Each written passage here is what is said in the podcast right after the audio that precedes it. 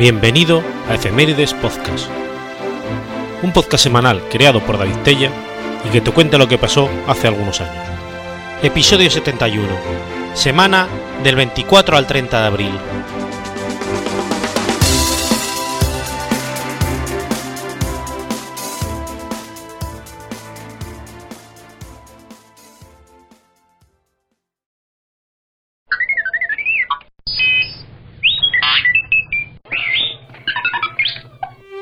Jueves 24 de abril de 1547. Ocurre la batalla de Mulberg.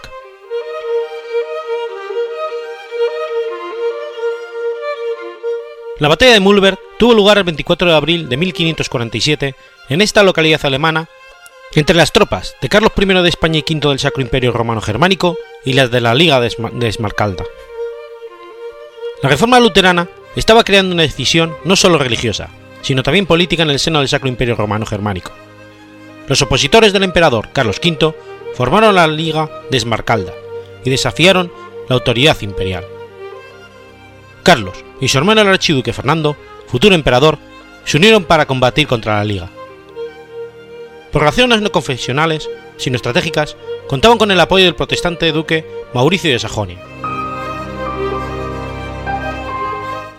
Las tropas de los de Habsburgo estaban compuestas por 8.000 veteranos de los tercios españoles, el tercio de Hungría, con 2.800 infantes a las órdenes del maestro de campo Álvaro de Sande, el tercio de Lombardía, con 3.000 hombres al mando de Rodrigo de Arce, y el tercio de Nápoles, con poco más de 2.000 soldados, dirigido por Alonso Vivas, a las órdenes del duque de Alba, Fernando Álvarez de Toledo. 16.000 lanqueneses alemanes, 10.000 italianos comandados por Octavio Farnesio y otros 5.000 belgas y flamencos capitaneados por el conde de Buren, Maximiliano Egmont. En total, 44.000 soldados de infantería, a los que hay que añadir otros 7.000 de caballería. La Liga contaba con una fuerza similar mandada por Juan Federico I, elector de Sajonia, y Felipe el Magnánimo, el Landgrave de Hesse. Las tropas de la Liga estaban acampadas a orillas del río Elba, en las proximidades de la actual localidad de Mulberg an der Elbe, hoy perteneciente al estado alemán de Brandeburgo, y en aquella época al de Sajonia. Habían destruido los puentes que comunicaban con la otra orilla, y se consideraban protegidas por el caudaloso río, cuya barrera les parecía infranqueable. Mas no era así. El ejército imperial averiguó el emplazamiento del enemigo, y antes de la madrugada del 24 de abril de 1547, aprovechando la nocturnidad, se abalanzaron por sorpresa sobre el desprevenido ejército protestante, que en un intento de ponerse a salvo en su huida, fue derrotado mientras que sus jefes, Juan Federico y Federico I de Hesse, fueron apresados. La Liga de Esmalcalda quedó disuelta, sus jefes encarcelados en el castillo de Halle, a Mauricio de Sajonia se le otorgó el cargo de elector y a Carlos V salió triunfante reforzado en su poder imperial. Sin embargo, esta euforia no fue tan duradera, ya que los príncipes alemanes salieron con Enrique II de Francia en el Tratado de Chambord, quien tomó las plazas imperiales de Beth, Toul y Verdún, al tiempo que los turcos conquistaban Trípoli y Mauricio de Sajonia traicionaba la confianza de su emperador Carlos y le atacaba en Innsbruck, pudiendo escapar por los nevados pasos de los Alpes, de los Alpes para salvarse en Italia. La ida de Innsbruck supuso una humillación para el emperador y además fracasó estrepitosamente al intentar recuperar Metz. La solución definitiva se alcanzó en la Paz de Habsburgo de 1555, por la que cada príncipe podía determinar la religión de su territorio, y la posición del emperador quedó irremediablemente debilitada en el interior del imperio.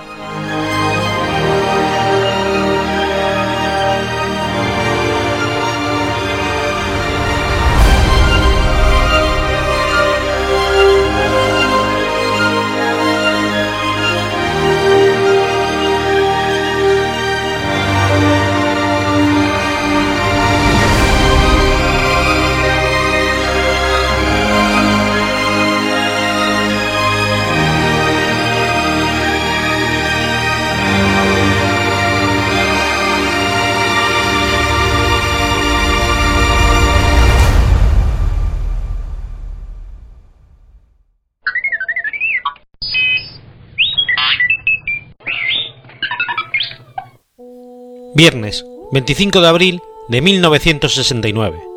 Muere Margarita Sirgu. Margarita Sirgu Subirá nació en Molins de Rey, Barcelona, el 18 de julio de 1888. Fue una consagrada actriz española asociada especialmente con las obras de Federico García Lorca. Exiliada durante la dictadura franquista, tomó la nacionalidad uruguaya. También se dedicó a la dirección e interpretación teatral.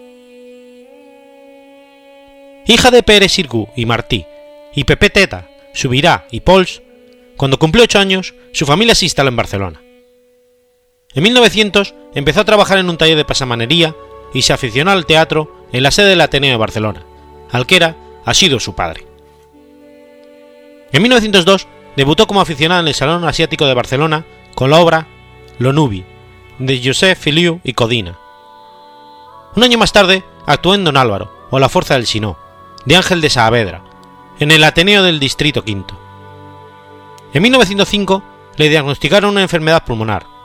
No obstante, empezó a colaborar con Jen Nova, de Badalona. En noviembre de 1906 fue contratada por primera vez para actuar en el Teatro Romeo de Barcelona en el papel de Blanca en la obra Maricel, de Ángel Gumiera. En 1907 falleció su padre, y Margarita se hizo cargo de su familia. En septiembre de 1910 se casó con Josep Arnal, quien moriría en La Habana en 1936. Margarita volvió a casarse cinco años más tarde con su amigo Miguel Ortín, del que ya no se separaría.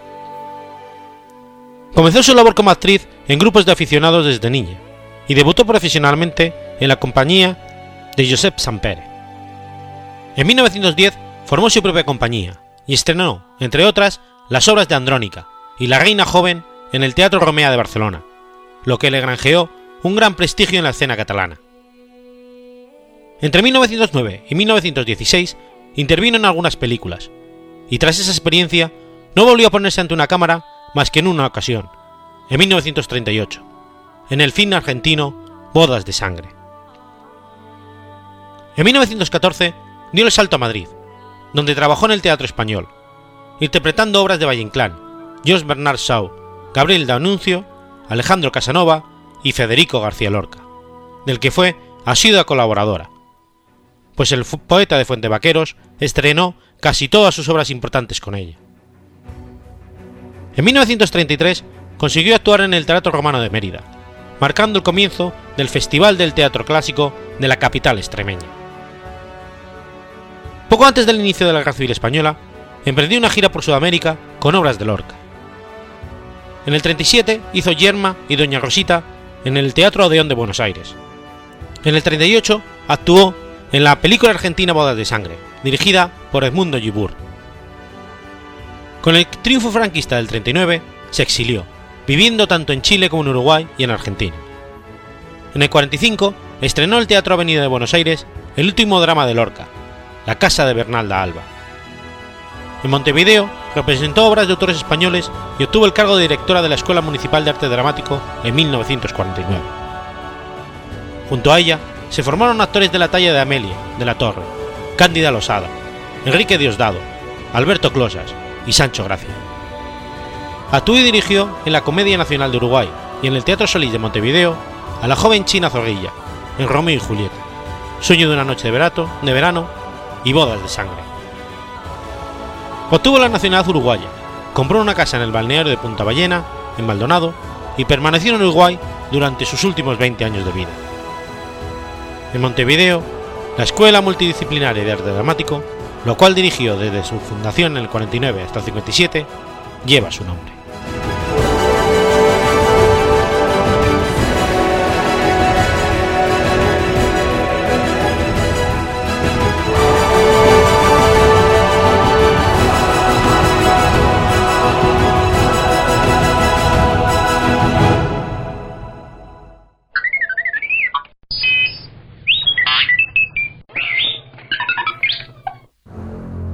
Sábado 26 de abril de 1986. Se produce el accidente nuclear de Chernobyl. La central nuclear de Chernobyl se encuentra en Ucrania, 18 kilómetros al noreste de la ciudad de Chernobyl, a 16 kilómetros de la frontera entre Ucrania y Bielorrusia, y a 110 kilómetros al norte de la capital de Ucrania, Kiev. La planta tenía cuatro reactores RBMK-1000 con capacidad para producir 1000 megavatios cada uno.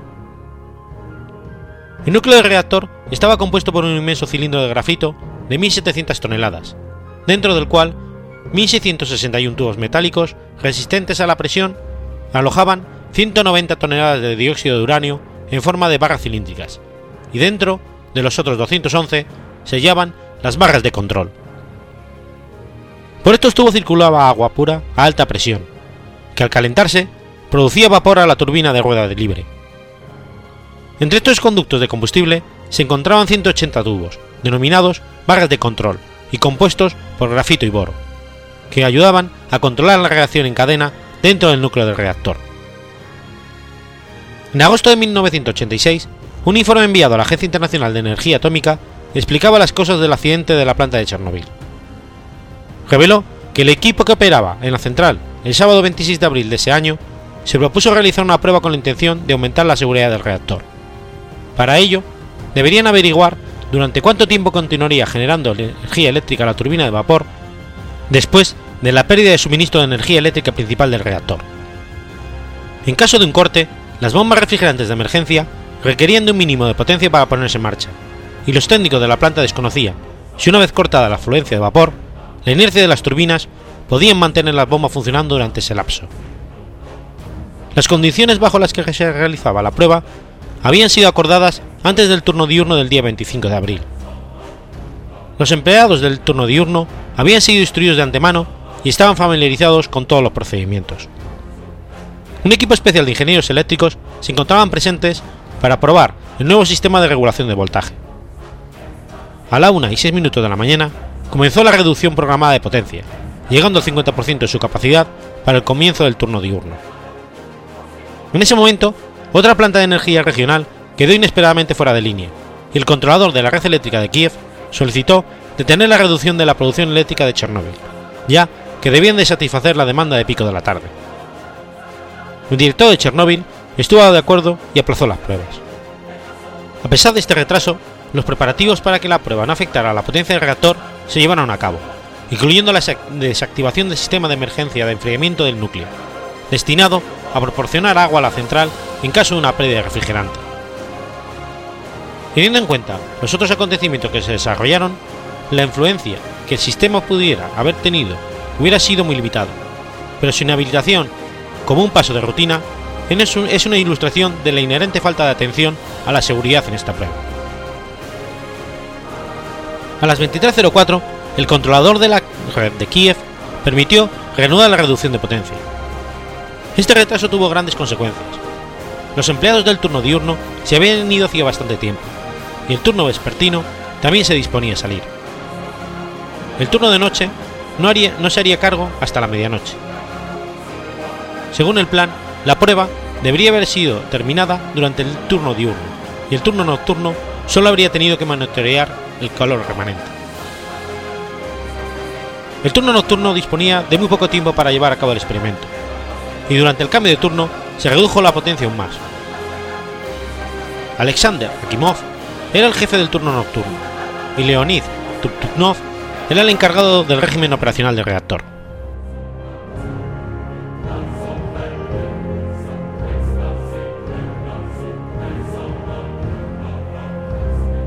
El programa estableció una reducción de potencia del reactor a un nivel de entre 700 y 1000 megavatios, al que se llegó a las 0005 del 26 de abril. Sin embargo, debido a la producción natural de xenón, un gas muy absorbente de neutrones, la potencia continuó disminuyendo, aún sin acción por parte del operador, un proceso conocido como envenenamiento por xenón. Con la potencia sobre los 500 megavatios, Tuptunov insertó por error las barras de control demasiado rápido. Esta combinación de factores provocó que la potencia cayera a 30 megavatios, alrededor del 5% de la estimada como segura para dicho experimento. El personal de la sala de control decidió aumentar la potencia desactivando el sistema de automático que movía las barras de control elevándolas manualmente hasta el tope. Tras varios minutos, la potencia se estabilizó a 160 a 200 megavatios. La caída inicial, sumada al funcionamiento a un nivel por debajo de los 200 megavatios, condujo al envenenamiento por xenón. Esto impidió aumentar la potencia, y para contrarrestarlo se debieron extraer más barras de control.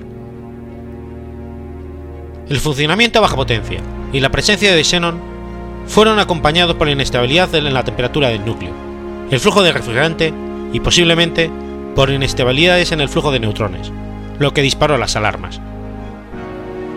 La sala de control recibió múltiples señales de emergencia relacionados con los niveles de separadores de agua y vapor, a variaciones en la tasa de caudal de alimentación de agua y a válvulas de alivio que se habían abierto para desactivar vapor excesivo al condensador de una turbina.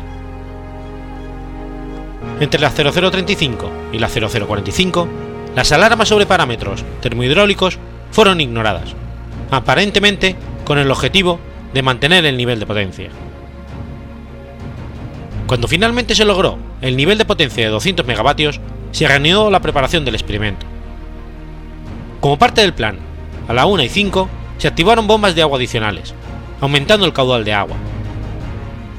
El incremento de la tasa de flujo de refrigerante a través del reactor produjo un aumento de la temperatura del refrigerante en la entrada del núcleo del reactor, que ahora se aproximó más a la temperatura de ebullición nucleada del agua, reduciendo el margen de seguridad.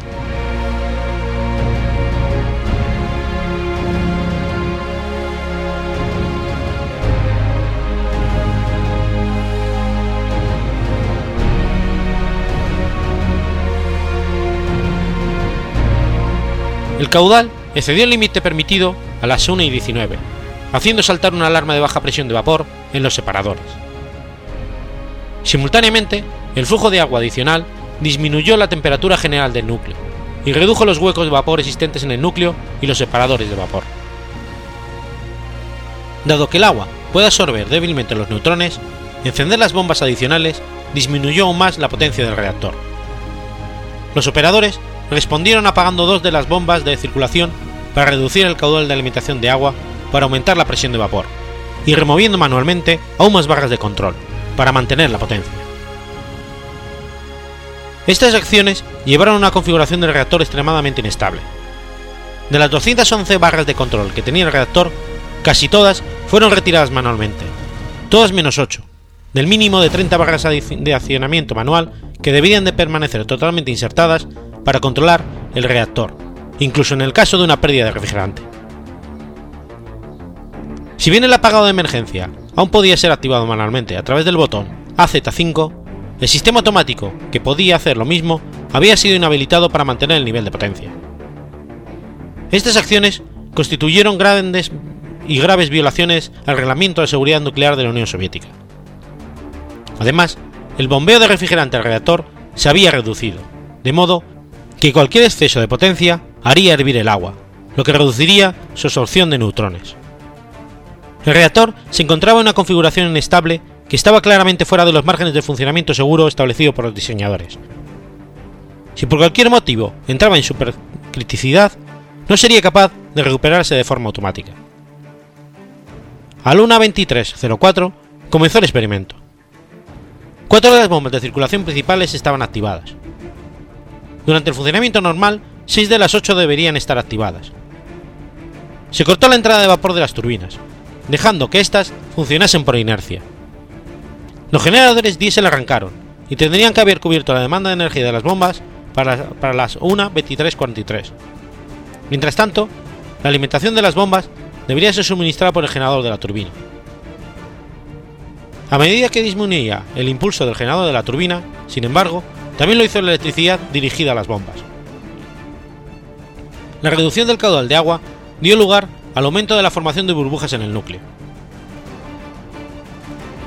Debido al coeficiente de vacío positivo del reactor RBKMK, a niveles bajos de potencia del reactor, este entró en un bucle de retroalimentación positiva, en el que la formación de huecos de vapor reduce la capacidad del agua de refrigeración líquida para absorber neutrones, lo que a su vez incrementa la potencia del reactor. Esto causó que aún más agua se convirtiera en vapor, produciendo un aumento de potencia adicional. Durante casi todo el experimento, el sistema de control automático contrarrestó con éxito esta retroalimentación positiva, insertando continuamente barras de control en un núcleo para limitar el aumento de potencia. Sin embargo, este sistema tenía el control solo de 12 barras, y casi todas las demás habían sido retraídas manualmente. Con los sistemas de emergencia desconectados, el reactor experimentó una subida de potencia tan extremadamente rápida que los operadores no lograron detectarla a tiempo. A la 1.23.40, la computadora Scala registró el inicio de un apagado de emergencia del reactor, que desencadenaría involuntariamente la explosión. El apagado de emergencia del reactor comenzaba al pulsar el botón AZ5. Este activaba el mecanismo de accionamiento en todas las barras de control para insertarlas en un núcleo por completo, incluyendo las barras de control manuales que habían sido retiradas imprudentemente antes.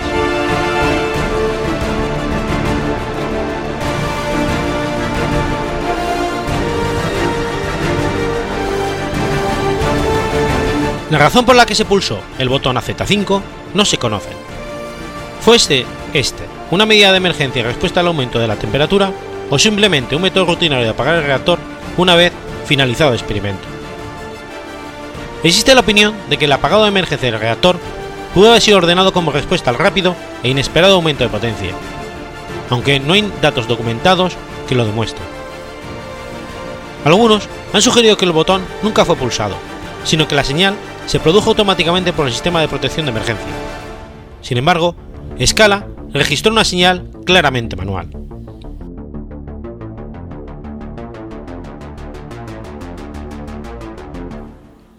Tras presionar el botón AZ5, comenzó la inserción de las barras de control en un núcleo del reactor. El mecanismo de inserción mueve las barras a 0,4 metros por segundo, de modo que tardarían entre 18 y 20 segundos en recorrer los 7 metros de altura del núcleo. Un problema mayor era que éstas tenían una punta de grafito, lo que inicialmente desplazaba el refrigerante absorbente de neutrones antes de introducir el material de boro absorbente de neutrones para frenar la reacción. Como resultado, el apagado de emergencia del reactor aumentó la velocidad de reacción en la mitad superior del núcleo. Al entrar el grafito en contacto con el núcleo, se produjo un pico masivo de energía y el núcleo se sobrecalentó, causando que algunas de las barras, que se, de las barras se resquebrajaran cuando éstas se habían insertado unos 2,5 metros. Al cabo de 3 segundos, el nivel de potencia se elevó por encima de los 530 megavatios. De acuerdo con algunas estimaciones, la potencia del reactor aumentó alrededor de 30.000 megavatios, 10 veces la producción normal. La última lectura en el panel de control fue de 33.000 megavatios. Se oyeron fuertes ruidos y entonces se produjo una explosión causada por la formación de una nube de hidrógeno dentro del núcleo, que hizo volar la tapa de 2.000 toneladas de reactor, provocando un incendio en la planta y una gigantesca emisión de productos de fisión a la atmósfera. Los observadores que se encontraban en el exterior del bloque 4 vieron bultos incendiados y chispas saliendo eyectados del reactor, algunos de ellos cayendo sobre el techo de la sala de máquinas y provocando un incendio. Fue expulsado alrededor del 25% del grafito al rojo vivo y demás material recalentado de los canales de combustible. Las partes de los bloques de grafito y canales de combustible estaban fuera del edificio del reactor. Como resultado del daño a la, construcción, la alta temperatura del núcleo creó un flujo de aire a través del mismo, y el aire caliente encendió el grafito. Minutos después del accidente, todos los bomberos militares asignados a la central ya estaban en caminos y preparados para controlar el desastre rápidamente. Las llamas afectaban a varios pisos del reactor y se acercaban peligrosamente al edificio donde se encontraba el reactor 3. El comportamiento heroico de los bomberos durante las tres primeras horas del accidente evitó que el fuego se extendiera al resto de la central. Aún así, pidieron ayuda a los bomberos de Kiev debido a la magnitud de la catástrofe. Contrario a las regulaciones de seguridad, se había utilizado bitumen en la construcción del techo del edificio del reactor y de las turbinas.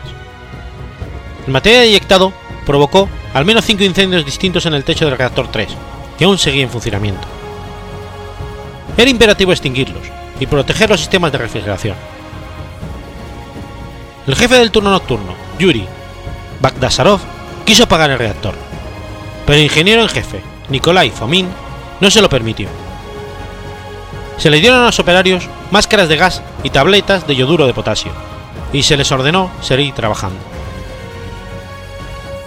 A las 5, Bagdasarov decidió por sí mismo apagar el reactor, dejando solo a quienes operaban los sistemas de refrigeración de emergencia. Los reactores 1 y 2 fueron apagados y puestos en refrigeración de emergencia a la 1 y 13 y 2 y 13 del día 27 de abril. Dos días después, había 18 heridos muy graves y 156 heridos con lesiones de consideración producidas por la radiación. Los niveles de radiación en las zonas afectadas del edificio del reactor se estimaron en 5,6 Roentgen por segundo, lo que equivale a más de 20.000 Rogers por hora. Una dosis letal es de alrededor de 100 Rogers por hora, por lo que en algunas zonas los trabajadores que no tenían protección adecuada recibieron dosis mortales en menos de un minuto. Sin embargo, un dosímetro capaz de medir 1000 Rogers por segundo quedó enterrado en los escombros cuando se derrumbó parte del edificio y otro se quemó al encenderlo. Todos los dosímetros restantes tenían límites de 3,6, porque la aguja quedaba atascada en el nivel máximo. En consecuencia, los operarios del reactor solo, solo podían determinar que el nivel de radiación estaba en algún lugar por encima de los 3,6 Rogers por hora, cuando en ciertas áreas llegaba a los 30.000 Rogers por hora.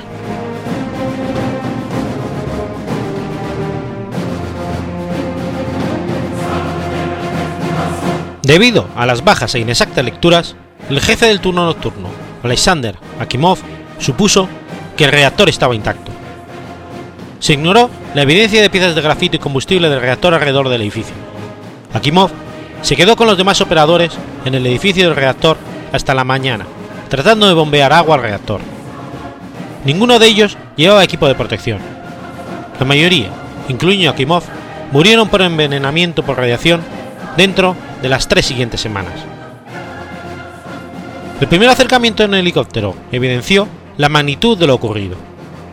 En el núcleo, expuesto a la atmósfera, el grafito del mismo ardía rojo vivo, mientras que el combustible y otros metales se habían convertido en una masa líquida incandescente.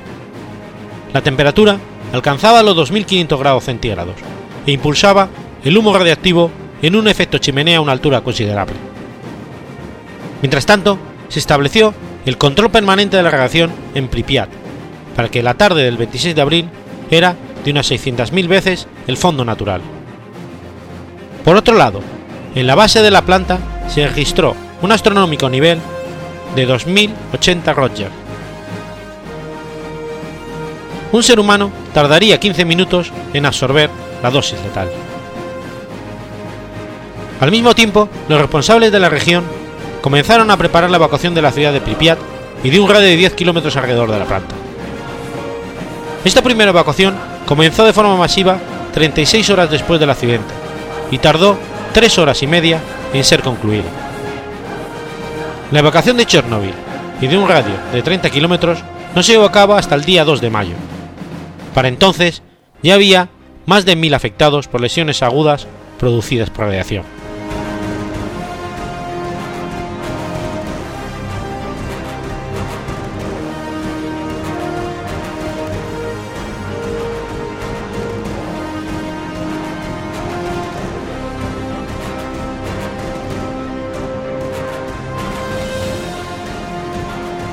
La explosión provocó la mayor catástrofe de la historia de la explotación civil de la energía nuclear. 31 personas murieron en el momento del accidente.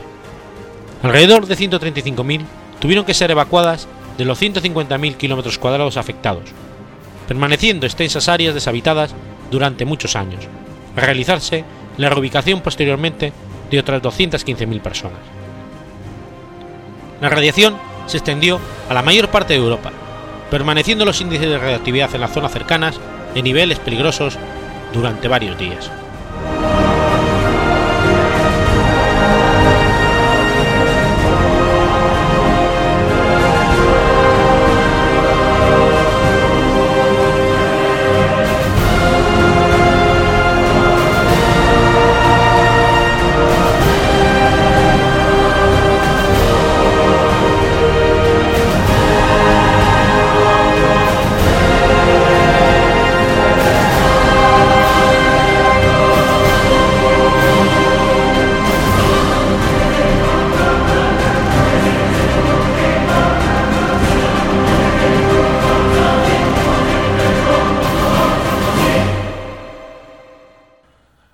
Hace años, las altas esferas del gobierno iniciaron en secreto un proyecto de podcasting que revolucionaría la manera de escuchar la radio la carta.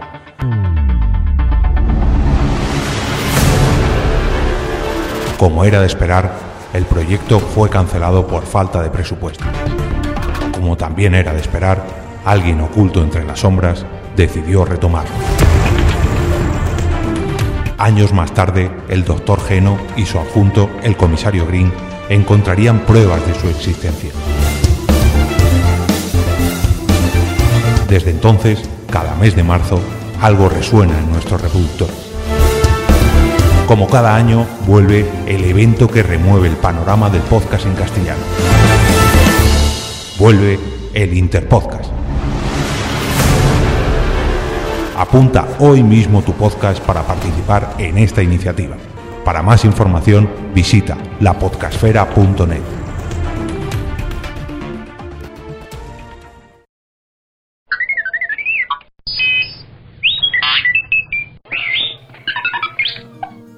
Miércoles 27 de abril de 1791. Nace Samuel Morse. Samuel Finlay Brice Morse nació en Charleston, un vecindario del área urbana de Boston. Era el primer hijo del geógrafo y pastor Jedidiah Morse y de Elizabeth Ann Finlay Brice. Dio inicio a sus estudios en el Phillips Academy de Andover, de donde pasó al Yale College, formándose en filosofía religiosa, matemática y veterinaria quina.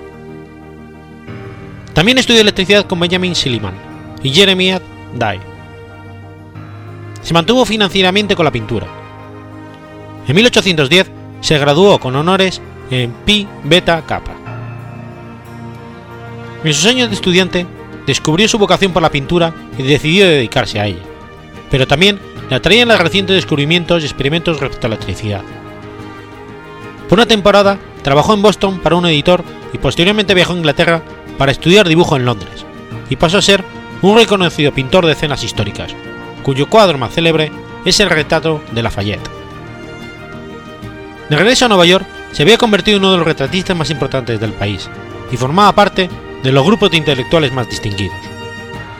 En 1826 fue uno de los fundadores y primer presidente de la Academia Nacional de Dibujo. A los 27 años conoció a Lucrecia Walker, una bella y culta joven de la que se enamoró. La pareja se casó y tuvieron cuatro hijos. Pero siete años después, al poco de nacer el cuarto, su mujer murió, dejando desconsolado al inventor. A pesar de ser un genio, no llegó a ganar mucho dinero como pintor, y durante esos años malvivía con sus escasos ingresos. En ocasiones llegaba a pasar días sin comer, en lo que esperaba el pago para algún cuadro o lección de pintura. Su latente interés por los asuntos de la electricidad se concretó durante el regreso de un viaje por Europa, que emprendió tras la muerte de Lucrecia. Cuando estudió en Yale, habría aprendido que si se interrumpía un circuito, se veía un fulgor, y se le ocurrió que estas interrupciones podían llegar a usarse como un medio de comunicación. Esta posibilidad le obsesionó. Al llegar a tierra de aquel viaje de 1832, ya había diseñado un incipiente telégrafo y comenzaba a desarrollar la idea de un sistema telegráfico de alambres con un electromagneto incorporado. El 6 de enero de 1833, Morse realiza su primera demostración pública de su telégrafo. A la edad de 41 años, se internó en la tarea de construir un telégrafo práctico y despertar el interés del público y del gobierno en el aparato para luego ponerlo en marcha. En 1835 apareció el primer modelo telegráfico que desarrolló Morse. Dos años más tarde, abandonó la pintura para dedicarse completamente a sus experimentos, lo que oscurecería sus méritos como pintor. Morse fue un líder en el movimiento de anticatolicismo en los Estados Unidos y antiinmigrante de mediados del siglo XIX. En 1836 se postuló infructuosamente como alcalde de Nueva York por el Partido Nativista, recibiendo solo 1.496 votos. Morse trabajó para unir a los protestantes contra las instituciones católicas y quería prohibir la participación de los católicos en los cargos públicos, además de limitar la inmigración desde países católicos. En 1838 había perfeccionado ya su código de señales, que a base de puntos y rayas llegó a conocerse y usarse mundialmente como código Morse.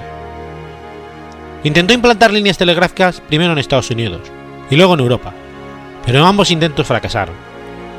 Por fin, Morse consiguió que el Congreso de su país aprobara un proyecto de ley para proporcionar 30.000 dólares asignados a la construcción de una línea telegráfica de 60 kilómetros. Varios meses después, el proyecto fue aprobado, y una línea se extendía a lo largo de 37 millas entre Baltimore y Washington. Realizó una importante demostración el 1 de mayo de 1844, cuando las noticias de la nominación del partido Wynne de Henry Clay para presidente fue telegrafiada de su convención en Baltimore al Capitolio en Washington. El 24 de mayo de 1844, Morse transmitió el mensaje que sería tan famoso: Lo que Dios ha creado, desde la Cámara de la Corte Suprema del sótano del Capitolio en Washington DC a Baltimore, Maryland. A pesar de lo notable de su trabajo, Morse debió enfrentarse a la oposición de supersticiosos que culpaban a su invento de todos los males. Además, el invento estaba siendo desarrollado simultáneamente en otros países y por otros científicos, por lo que Morse se vio envuelto en largos litigios para obtener los derechos de su sistema. Estos derechos le fueron finalmente reconocidos en 1854 por la Corte Suprema de los Estados Unidos. Con su invento, Morse ganó una gran fortuna con la que compró una extensa propiedad y en los últimos años se dedicó a hacer obras filantrópicas, aportando sumas considerables a escuelas como Vassar College o la Universidad de Yale, además de otras asociaciones misioneras y de caridad. Morse falleció de neumonía el 2 de abril de 1872, a los 80 años, en su casa del número 5 de la calle 22 Oeste de Nueva York, y fue sepultado en el cementerio de Greenwood en Brooklyn.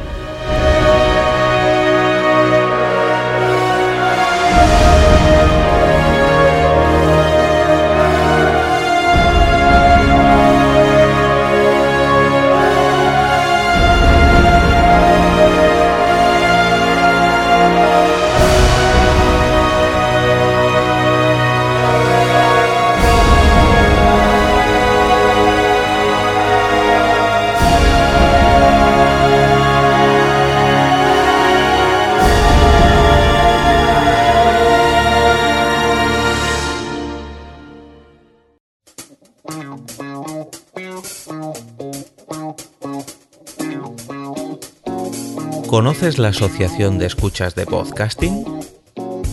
Asespod es el primer lugar de encuentro para todas aquellas personas que escuchan este formato de audio.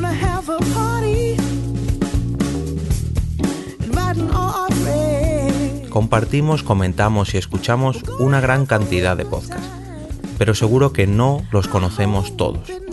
Nos falta este que estás escuchando ahora mismo.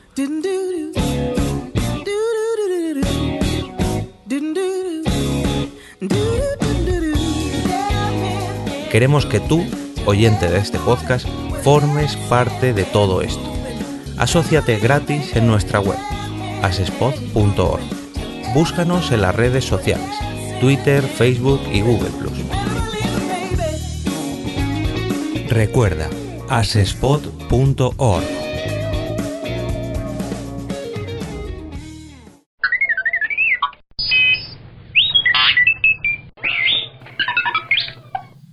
lunes 28 de abril de 1947. Parte del Callao, Perú, la expedición Contiki, con destino a la Polinesia. Contiki fue el nombre de la balsa utilizada por el explorador noruego Thor Heyerdahl en su expedición en 1947 por el Océano Pacífico, desde Sudamérica hasta Polinesia. El nombre de la embarcación se debía al dios solar de los incas, Viracocha, de quien se decía que antiguamente había llevado el nombre de Contiki. Contiki es también el nombre del libro que escribió Heyerdahl después de su experiencia. Heyerdahl sostenía que pobladores procedentes de Sudamérica podrían haber llegado hasta la Polinesia ya en tiempos precolombinos. El propósito de Heyerdahl era demostrar la posibilidad de que el poblamiento de la Polinesia se hubiese llevado a cabo por vía marítima, desde América del Sur, en balsas idénticas a la usada durante la expedición, y movidas únicamente por las mareas, las corrientes y la fuerza del viento, que es casi constante, en dirección este-oeste a lo largo del Ecuador. No obstante, la expedición dispuso de ciertos elementos como una radio, relojes, mapas, sextantes y cuchillos, aunque los mismos no fueron relevantes a la hora de probar que una balsa como la utilizada podía realizar la travesía. La expedición con Tiki fue financiada mediante préstamos y contó con donaciones de parte del ejército de los Estados Unidos. Eyerdal viajó tiempo antes a Perú, donde junto con un pequeño grupo de personas y dentro del espacio provisto para las autoridades nacionales, se dedicó a la construcción de la balsa. Para ello, se emplearon troncos de madera de balsa y otros materiales autóctonos, y se mantuvo el estilo de construcción indígena tal y como se observó en las ilustraciones dejadas por los conquistadores españoles. La travesía comenzó el 28 de abril de 1947. Eyerdal y otros cinco integrantes viajaron durante 101 días a lo largo de casi 7.000 kilómetros por el Océano Pacífico, hasta llegar a un arrecife en el atolón de Raroria, en las islas Tuamotu, el 7 de agosto de 1947. Toda la tripulación llegó a tierra sana y salva. El libro Kontiki que Heyerdahl escribió relatando las peripecias de la expedición fue un bestseller y se tradujo a 66 idiomas, y la película que se filmó ganó un Oscar al mejor documental en 1951. La tripulación de la balsa Kontiki estaba integrada por seis hombres, todos, todos ellos noruegos, a excepción de Ben Danielson, que era sueco. Estos eran Thor Heyerdahl, que era el líder de la expedición, Eri Hesselberg, que era el experto en temas de navegación y además artista. Fue el responsable de pintar la figura de Kontiki en la vela de la embarcación. Ben Danielson, el encargado de las provisiones y el racionamiento de los alimentos. Danielson era un sociólogo que se había interesado en teorías de la migración humana. Por otra parte, cumplió el rol de traductor, ya que era el único miembro de la tripulación que sabía hablar español. Knut Haugland era el experto en radio, que había sido condecorado por los británicos en la Segunda Guerra Mundial debido a su desempeño en la batalla de Agua Pesada, que frustró los planes de Alemania de desarrollar la bomba atómica. Thorstein Rabi era también el que estaba a cargo de las transmisiones por radio. Había ganado experiencia como operador de radio mientras estuvo infiltrado en la Guerra Mundial detrás de las líneas alemanas, espiando el acorazado Tirpitz. Sus transmisiones secretas por radio, a la larga, ayudaron a los aliados a localizar y hundir dicho buque. Y por último, Hermann Walzinger, que era un ingeniero especialista en las, mediaciones, en las mediciones técnicas. Durante la travesía, estuvo encargado de registrar las observaciones meteorológicas e hidrográficas. Tras la expedición, viajó por el mundo como ministro de Pesca para las Naciones Unidas. Murió junto al lago Titicaca en 1986. Habiendo descubierto que los predecesores de los incas y los antiguos habitantes de ciertas regiones de la Polinesia adoraron a un mismo dios sol llamado Kontiki, Thor Heyerdahl dedujo que los primeros pobladores de las islas del Pacífico fueron americanos de los tiempos preincaicos. Pero otros investigadores objetaron que en aquella época remota los aborígenes peruanos solo poseían balsas, con las que era imposible cruzar el Pacífico. Para demostrar la exactitud de su hipótesis, Heyerdahl hizo construir una balsa, a fin de imitación de los modelos antiguos, y en compañía de cinco camaradas, intentó la experiencia y la llevó a feliz término. La balsa fue construida con nueve troncos de balsa, cada uno de 13,7 metros de largo y 60 centímetros de diámetro, los cuales estaban unidos entre sí con la ayuda de lazos de cáñamo. Transversalmente, a los troncos principales se ubicaron troncos de balsa de 5,5 metros de longitud y 30 centímetros de diámetro, a intervalos de un metro, con el objetivo de dar soporte lateral. Adicionalmente, se utilizaron tablones de, pilo, de pino en los laterales de la embarcación, así como secciones de 60 centímetros de largo y 25 milímetros de espesor del mismo material como quillas.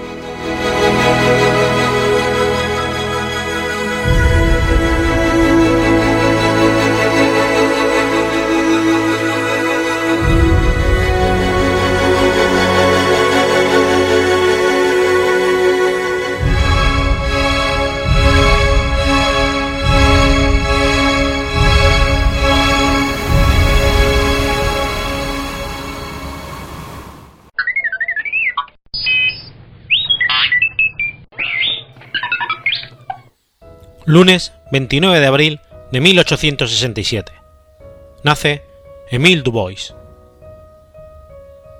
Luis Amadeo Brethier Lacroix, más conocido como, como Émile Dubois, fue un ladrón y asesino en serie francés. Hijo de Joseph Breyer y, Marie Lacroix, fue un ladrón y asesino en serie que se hizo famoso en Chile a comienzos del siglo XX al ser acusado y posteriormente condenado por matar entre 1905 y 1906 a cuatro europeos que eran connotados hombres de sociedad. Ellos fueron Ernesto Lafontaine, comerciante francés y primer alcalde de Providencia, Gustavo Tituis, empresario alemán, Isidoro Chayat, comerciante francés, y Reinaldo Tillmans, comerciante alemán. El primer asesinato de Dubois, registrado en Chile, ocurrió en Santiago. El cuerpo de Ernesto Lafontaine fue encontrado por Román Díaz, regidor y amigo personal de la víctima, en el escritorio en la oficina que Lafontaine tenía en la calle Huérfanos. Su cuerpo se encontraba mutilado a golpes.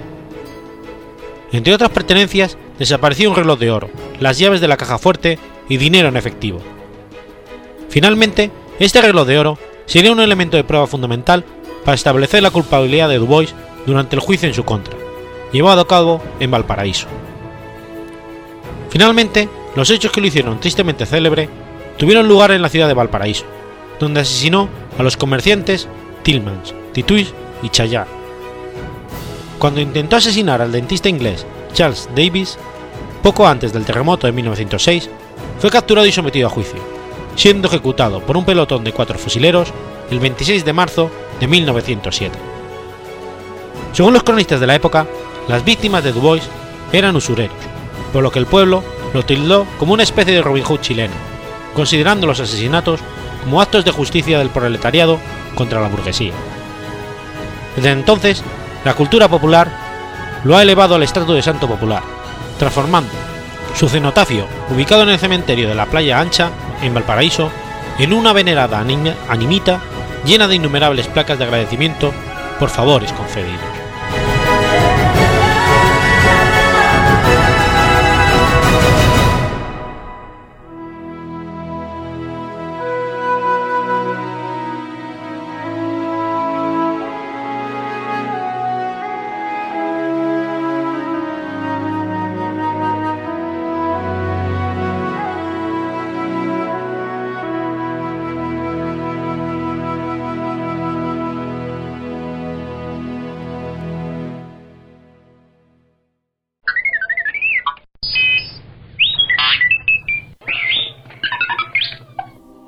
Domingo 30 de abril de 1972. Muere Clara Campomor. Clara Campomor Rodríguez nació en Madrid el 12 de febrero de 1888. Fue una política española y defensora de los derechos de la mujer. Creó la Unión Republicana Femenina y fue una de las principales impulsoras del sufragio femenino en España, logrado en 1931 y ejercido por primera vez por las mujeres en las elecciones del 33. Nacida y bautizada Clara Campoamor Rodríguez, hija de María Pilar Rodríguez Martínez, costurera, y Manuel Campoamor Martínez, contable en un periódico. La familia paterna procedía de Cantabria y Asturias, y la materna de Madrid y Toledo. El matrimonio tuvo otros dos hijos, de los que sobrevivió Ignacio, que llegó a ocupar puestos de responsabilidad política durante la Segunda República. En 1898, con 10 años de edad, la muerte de su padre llevó a Clara a dejar sus primeros estudios para colaborar en la economía familiar. Trabajó como modista, dependiente de comercio y telefonista, y en las oposiciones de junio del 1909 consiguió plaza como auxiliar femenino de segunda clase del Cuerpo Auxiliar de Telégrafos del Ministerio de Gobernación, con destinos sucesivos en Zaragoza y San Sebastián. En 1914 ganó con el primer puesto una oposición, una plaza en el Ministerio de Instrucción Pública, lo que le permitió regresar a Madrid, donde fue destinada como, profesora especial de taquigrafía y mecanografía en las escuelas de adultas. Durante los años siguientes alternó este trabajo con, con, lo de traductora de francés, auxiliar mecanógrafa en el Servicio de Construcciones Civiles del propio Ministerio y secretaria de Salvador Cano Cervantes, director del periódico conservador Maurista, La Tribuna, trabajo que le llevó a interesarse por la política y a publicar algún artículo. En 1920 inició sus estudios de bachiller, consiguiendo el título el 21 de marzo de 1923 y matriculándose luego en la Facultad de Derecho, por la que se licenció el 19 de diciembre de 1924. Mientras tanto, había ido participando en algunas asociaciones e impartiendo varias conferencias. Con 36 años se convirtió en una de las pocas abogadas españolas de la época y pasó a ejercer en esta profesión. En 1925 se convirtió en la segunda mujer en incorporarse al Colegio de Abogados de Madrid, un mes después que Victoria Kent. Algunas fuentes deducen que sus ideas sobre la igualdad de las mujeres le acercaron al PSOE, que en ese partido escribiría el prólogo del libro Feminismo Socialista de María Cabrins, dedicado a Pablo Iglesias.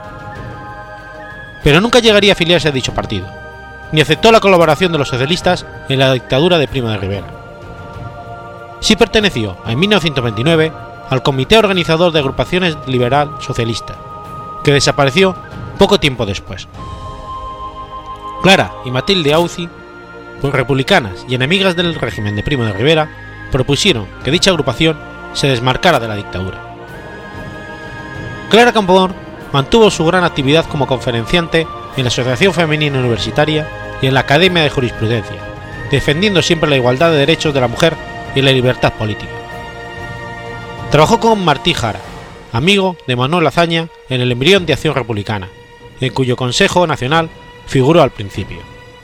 Sin embargo, nunca logró su ideal estratégico, la unión de todos los republicanos en un gran partido de centro con hazaña, como fin natural de Alejandro de la Rous.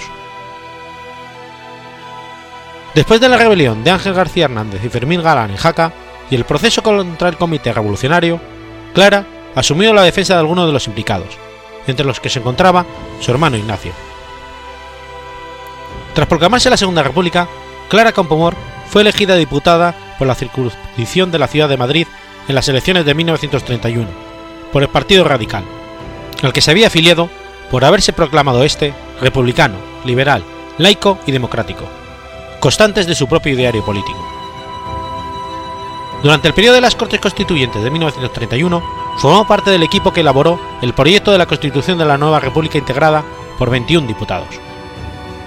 En dicho organismo luchó por establecer la no discriminación por razón de sexo, la igualdad jurídica de los hijos e hijas habidos dentro y fuera del matrimonio, el divorcio y el sufragio universal, a menudo llamado voto femenino.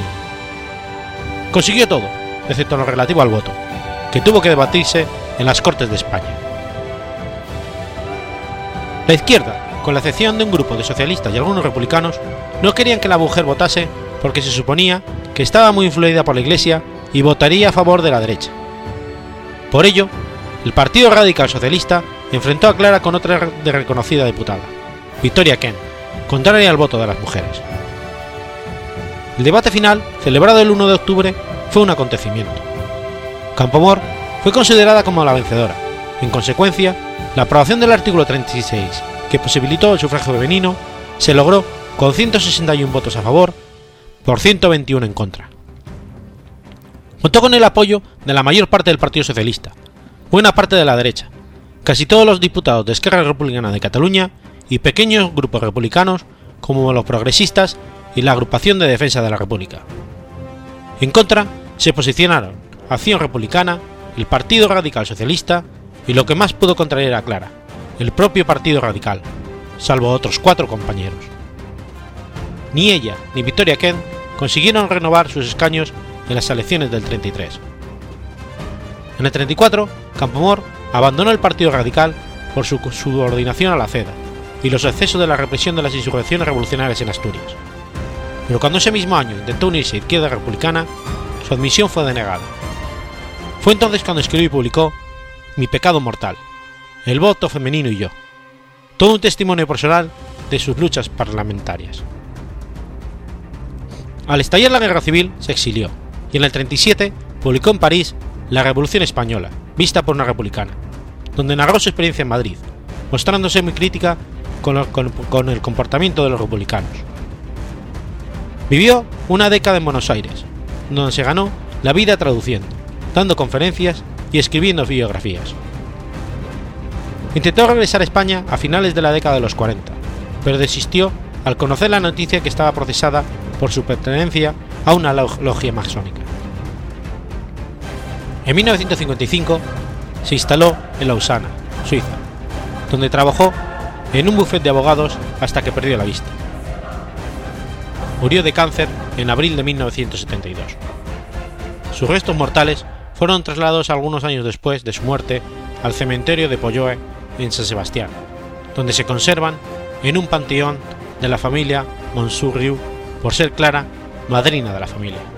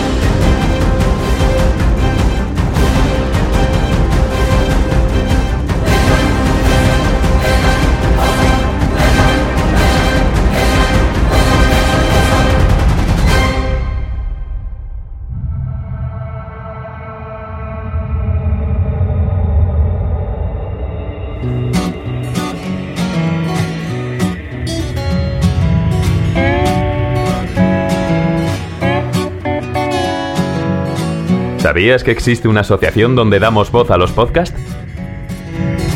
La asociación Podcast nace con el propósito de aunar intereses relacionados con el podcasting, ofreciendo formación, soporte y una mesa de debate sobre el podcasting, no solo en España, sino también en toda Hispanoamérica. Entre nuestros proyectos destacan nuestro libro colaborativo, la organización de diferentes eventos relacionados con el podcasting como las jornadas de podcasting, los premios de la Asociación Podcast y Radio Podcastellano.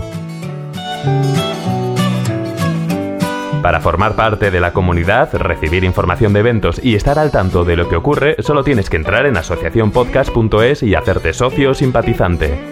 Ahora es tu oportunidad de formar parte de esta gran comunidad asociacionpodcast.es. Si lo prefieres, puedes escribirnos a info@asociacionpodcast.es y responderemos todas tus dudas. También puedes seguirnos en Twitter con el usuario AsociaPodcast. Ya seas podcaster u oyente, súbete al podcasting.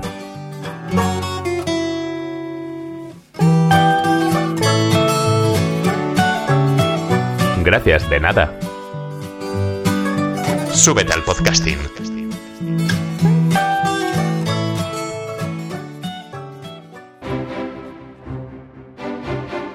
Has escuchado Efemérides Podcast. Si quieres ponerte en contacto conmigo, puedes hacerlo por Twitter a la cuenta arroba efemeridespod o mi cuenta personal, arroba telladavid, o por correo electrónico a la dirección efemeridespod también puedes visitar la página web efemeridespodcast.es. Y recuerda que puedes suscribirte por iTunes y por iBox, y tienes un episodio nuevo cada lunes.